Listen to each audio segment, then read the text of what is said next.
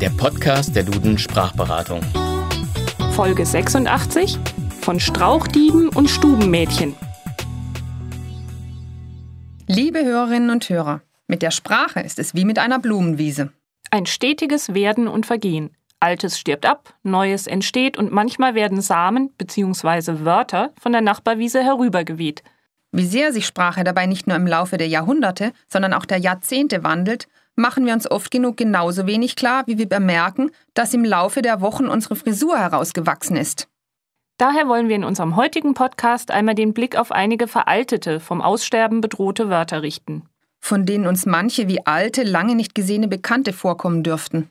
Oder wann waren sie zuletzt beim Dauerlauf?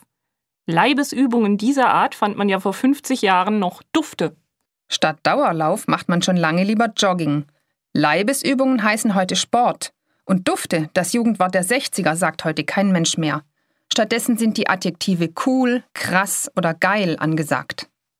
Der Ränkeschmied wird heute als intrigant bezeichnet.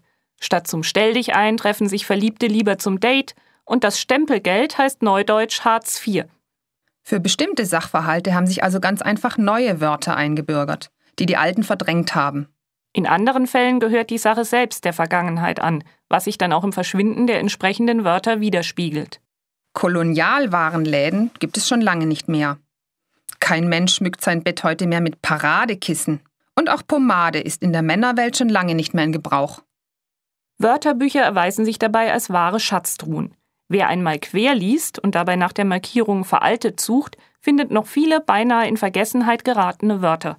Er stößt dabei auf den Strauchdieb, das Stubenmädchen und die Studierstube, aber auch auf so manches kurioses, völlig aus der Mode gekommene Wörtchen wie wohlan, für dahin, darob oder hienieden. Wörterbücher verzeichnen nämlich noch vieles, was heute schon längst nicht mehr in Gebrauch ist. Und wer einmal alte Wörterbücher durchforstet, der erhält ein genaues Bild der damaligen Sprache. Beispielsweise das vollständige orthografische Wörterbuch von Konrad Duden aus dem Jahr 1880, das auch als Urduden bezeichnet wird. Kaum jemand wird heute noch alle darin verzeichneten Wörter verstehen. 130 Jahre sind offensichtlich lang genug, dass manche Wörter völlig in Vergessenheit geraten. Oder haben Sie eine Ahnung, was Fuchsschwänzerei bedeutet? Heute würde man dazu vermutlich Duckmäusertum sagen.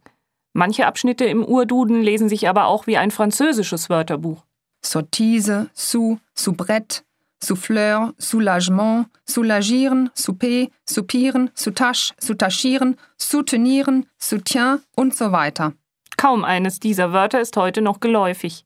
Wer weiß, wie es mit den vielen Anglizismen weitergeht. Möglicherweise tut auch hier der Sprachwandel sein Übriges. Und auch wir tun unser Übriges und verabschieden uns ganz schnörkellos von Ihnen. Am Mikrofon waren Evelyn Knörr und Annette Auberle.